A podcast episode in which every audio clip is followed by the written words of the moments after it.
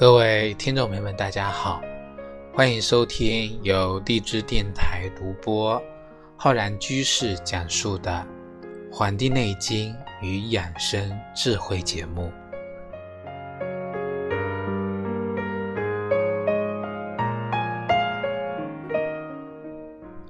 好雨知时节，当春乃发生。随风潜入夜，润物细无声。我们今天呢，要跟各位听众朋友来讲节气养生的知识。今年的二月十九号啊，啊，也就是我们的正月十五，那这一天呢？迎来了我们的雨水节气，那么刚好啊，今天是我们的这个元宵节。那我们今天很有意思啊，我们的除夕呢刚好是我们的立春节气，那么雨水节气呢又是我们的元宵节。那雨水节气呢，天气变化不定，是全年呢寒潮过程出现最多的一个节气之一。所以我待的南方小镇呢，已经连绵一个多星期都是下雨天了。雨水呢，我们古代的隶书讲，冬分解冻，啊，冰雪皆散而为水，化而为雨，故名呢雨水。意思呢是说，这个雨水之后呢，就很难再降雪了，要开始啊降雨。那么空气中的这个水分呢，也会逐渐的增加，所以这个时候呢，是湿气的之气呀，啊随之而来。不仅呢温度低，而且呢寒中有湿，尤其我们一早一晚啊，却更加的明显。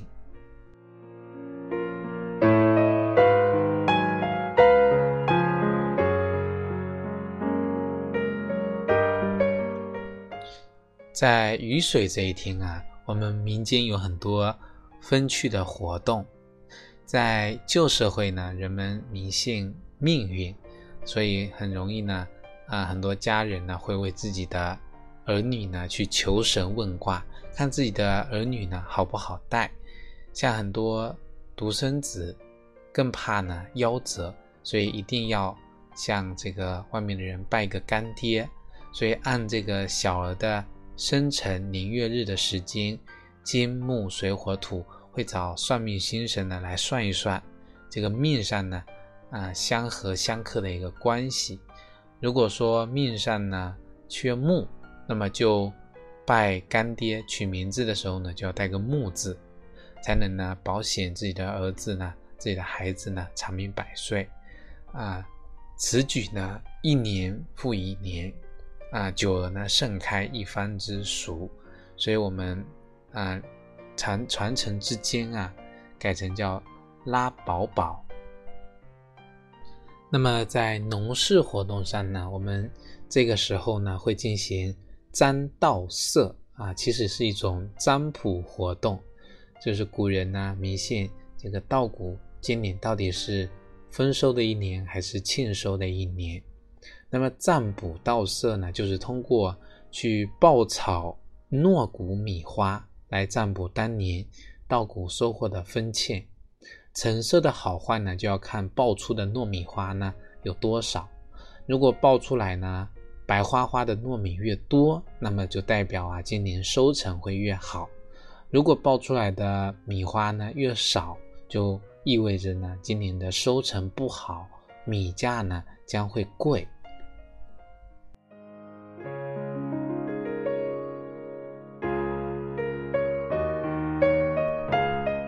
那么在川西一带啊，会在这一天呢流行回娘家。出嫁的女儿呢会去拜望自己的父母啊，那么带上礼物回娘家。那么很多啊久久不孕的妇女呢，会有自己的父母呢为其缝制一条红裤子贴身穿。据说这样呢，你可能保尽快的怀孕生子。那这个习俗呢？现在我们很多的农村啊也在流行。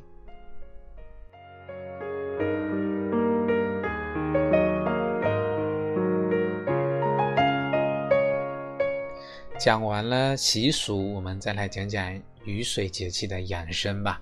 那么这个时候呢刚好是初春时节所以呀这个春天我们最怕的就是倒春寒了这个时节开始呢，虽然说气温逐渐回升，降水呢也逐渐增加，但是啊，雨水节气养生三条要非常注意的点就是。防倒春寒，要健脾祛湿，还有一个就是准备呢，我们春夏养阳的春养阳。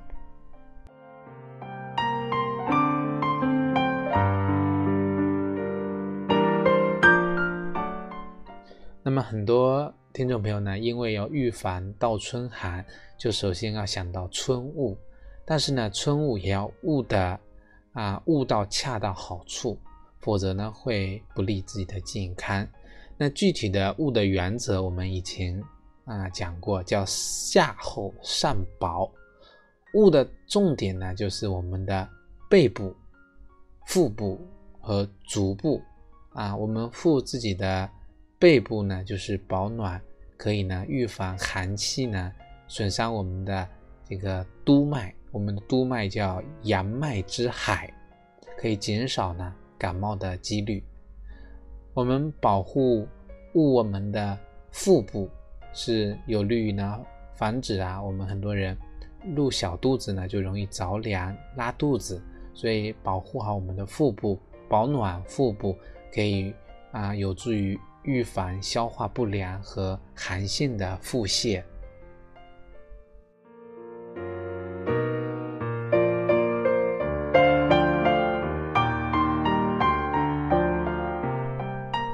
随着雨水节气的到来呢，那我们讲春雨贵如油，那么这个春雨呢会慢慢增加，但是呢雨水过多也会导致我们湿气过盛，对人体呢最直接的危害就是湿困脾胃，那很多人呢就会出现食欲不振啊、消化不良啊、腹泻的这些症状。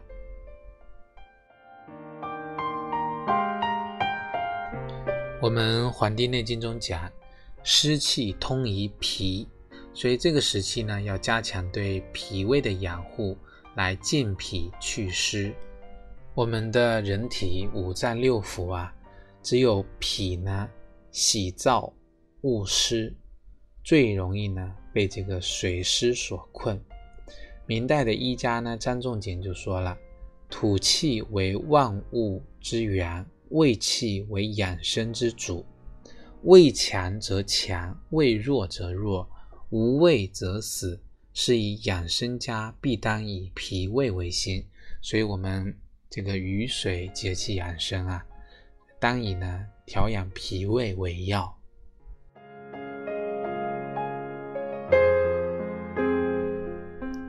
那么，如何去调养我们的脾胃呢？首先呢，就是要疏通我们的胃经跟脾经，使其呢保持畅通，让我们的气血呢运行平稳，提高我们脾胃的腐熟运化水谷的功能，去补充人体的原动力，达到呢延年益寿的效果。其次呢，就是平时喝水啊，要尽量喝温水。一些人呢，在春季容易出现所谓的上火症状啊，不宜呢轻易的饮用一些凉茶，以免呢导致虚火更盛。另外呢，在啊食物选择上呢，要注意食物的清洁与保鲜，避免呢出现腹泻的这个情况。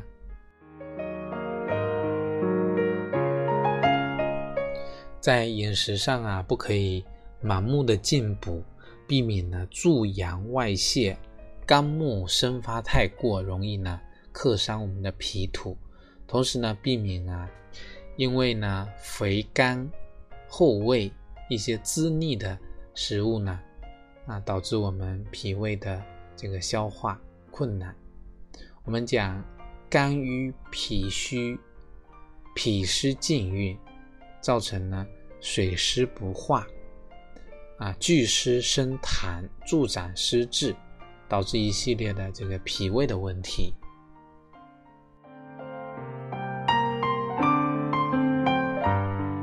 在饮食上呢，要保持五味不偏，尽量啊少吃辛辣的食物，多吃新鲜的蔬菜啊，胡萝卜、山药、小米这些呢都是非常好的。注意呢，健脾利湿，内以养护脾气，外以清利湿邪，从而达到呢养脾的效果目的。《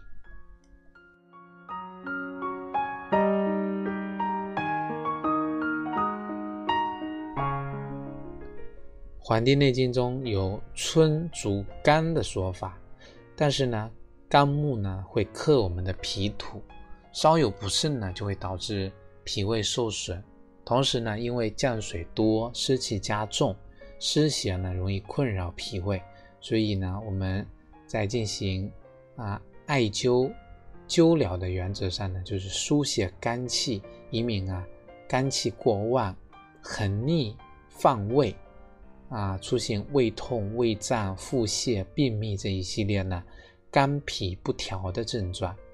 那么我们接下来呢，会跟大家介绍一些艾灸的那个穴位，可以帮助我们呢调节人体的阴阳水平，扶助正气，既能够呢治疗一些弊病，又能够呢防预防疾病的发生。那么这种疗法呢，可以啊发挥药物还有。输血的双重治疗效果，啊，具有呢通经活络、祛风除湿、调节我们免疫功能的这个作用。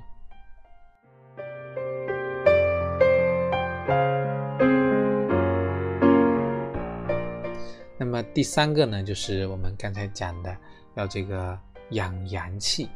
如何在睡觉前养护我们体内的阳气呢？那么这里呢？就是去按摩腹部是一个非常不错的办法。那么具体的方法，这里呢教给各位听众朋友，就是我们仰卧在床上啊，以肚脐为中心，那么用手掌呢在肚皮上啊顺时针方向去啊旋转按摩两百次左右就可以了。这样子呢，一来有助于我们促进消化，排除呢。脾胃的湿毒，二来呢可以有助于我们腹部的保暖，有助于提高我们晚上啊睡觉的睡眠质量。那么除了这个办法之外呢，提升阳气还有一个方法就是去提肝啊，睡前提肝可以固精益肾，提振我们的阳气。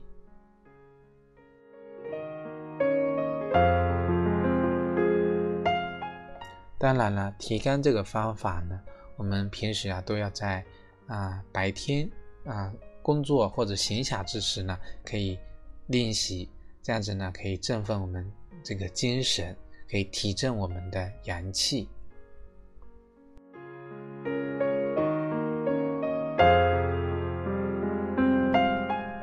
在情志上面呢，养脾就需要静心。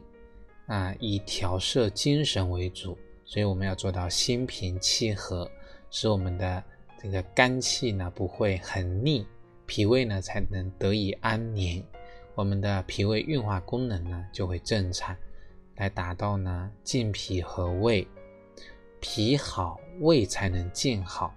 所以，我们春天啊气候多变啊，我们情绪上呢一定要做好啊舒畅情志。那么配合呢食疗调养，达到啊疏肝健脾的效果。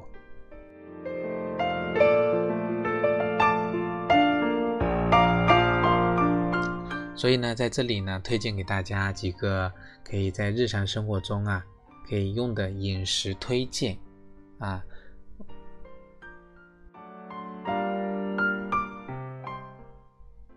那么饮食上面呢，可以多吃一些。山药啊、莲子、韭菜的食物，那么这里推荐的一个就是我们山药丸子来养我们的脾胃。我们说温度升高，很多人的胃口呢渐渐好转，但是呢，其实春天呢也是很多慢性胃炎、胃溃疡啊问题的一个高发季节，所以春季呢跟五脏中的肝脏呢相对应，肝气。过万，就会对我们的脾胃造成影响，妨碍呢食物的正常消化吸收。所以这里呢介绍着山药啊丸子啊做法呢，就是先把山药呢洗干净之后，放进了这个蒸锅里面啊去蒸熟，蒸熟了之后呢啊把这个去皮，去了皮之后啊切小块，放入这个保鲜袋中。用这个擀面杖呢，把它压成泥，压成泥之后呢，放盐跟胡椒粉，再放一些熟的糯米粉去拌匀，最后呢，把它揉成球状就可以了。那么平时在使用的时候呢，可以搭配西兰花啊、红椒丝一起来食用。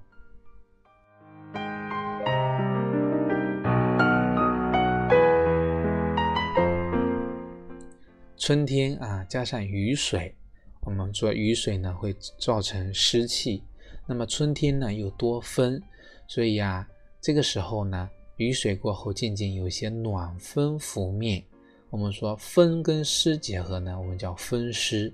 古人有云：“风为百病之长。”再加上空气湿度大呀，就容易引发风湿的健康问题。所以这段时间我们饮食上要少酸增甘，在这里呢推荐大家喝莲子甜汤啊，这就是一个非常不错的选择。莲子汤不但可以调养脾胃，还能缓解风湿的不适的症状，而且呢，这个多喝莲子呢，对调节心脏的节律呢有一个非常好的啊作用。所以我们在做法上呢，啊莲子。银耳、红枣这三个呢，是我们平常经常搭配的这个几样食材。我们先在汤锅中啊，加入一千两百毫升的水，煮开了之后呢，放入红枣，转小火继续煮三十分钟。那么再加入啊莲子和银耳，继续煮三十分钟。最后呢，加冰糖煮开就可以了。那么我们制作过程啊，将近要一个小时。如果你买的呢是那种干的这种莲子呢，需要用水泡两个小时之后再煮，这样子呢才能够煮的更加的软熟。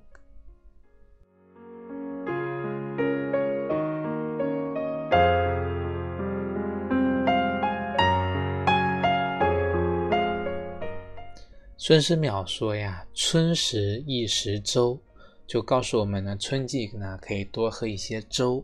粥以米为主，以水为辅，水米交融，不仅呢香味可口，而且呢有助于吸收，能够呢补脾养胃，去浊生清。那么在粥中呢加一些药材啊，可以治疗一些慢性病，对身体呢也有滋补的作用。所以我们在。”这个季节呢，可以煮一点粥粥品来饮用，可以加一些薏仁啊，加一些党参呐，啊，加一些茯苓啊、芡实这些，既能够祛湿，还能够健脾。那么在日日常生活中呢，可以多吃一些啊冬瓜、莴笋、扁豆、蚕豆、鲫鱼，能够呢达到呢去脾湿的这个作用。在日常的生活中啊，尤其在炒菜的时候，我们炒菠菜、芹菜、白萝卜这些呢，寒性或凉性的蔬菜呀，可以放入一些花椒啊，花椒能够啊散寒除湿，但是呢，容易上火的人就不必了。平时呢，也不要吃太多呢寒凉的食物。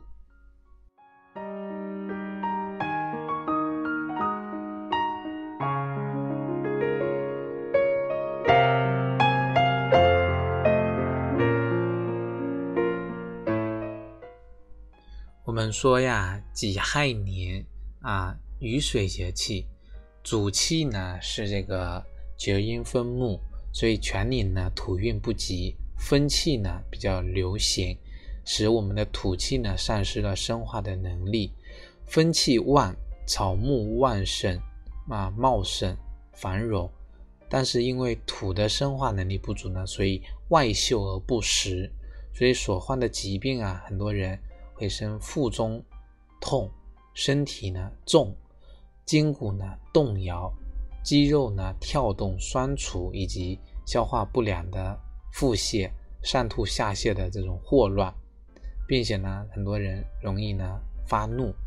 所以，我们之前在讲这个己亥年五运六气养生的时候呢，也提到了土运不及，无力克水，导致呢寒水之气失滞而旺，在虫类呢提早啊伏藏，黄色之谷类呢不能成熟，在人呢就会病寒泻中满。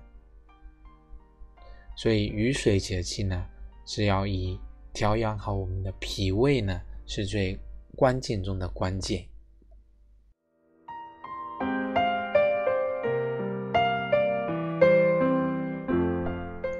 好了，我们本期的节目呢，就跟各位听众朋友分享到这里，非常感谢大家的收听。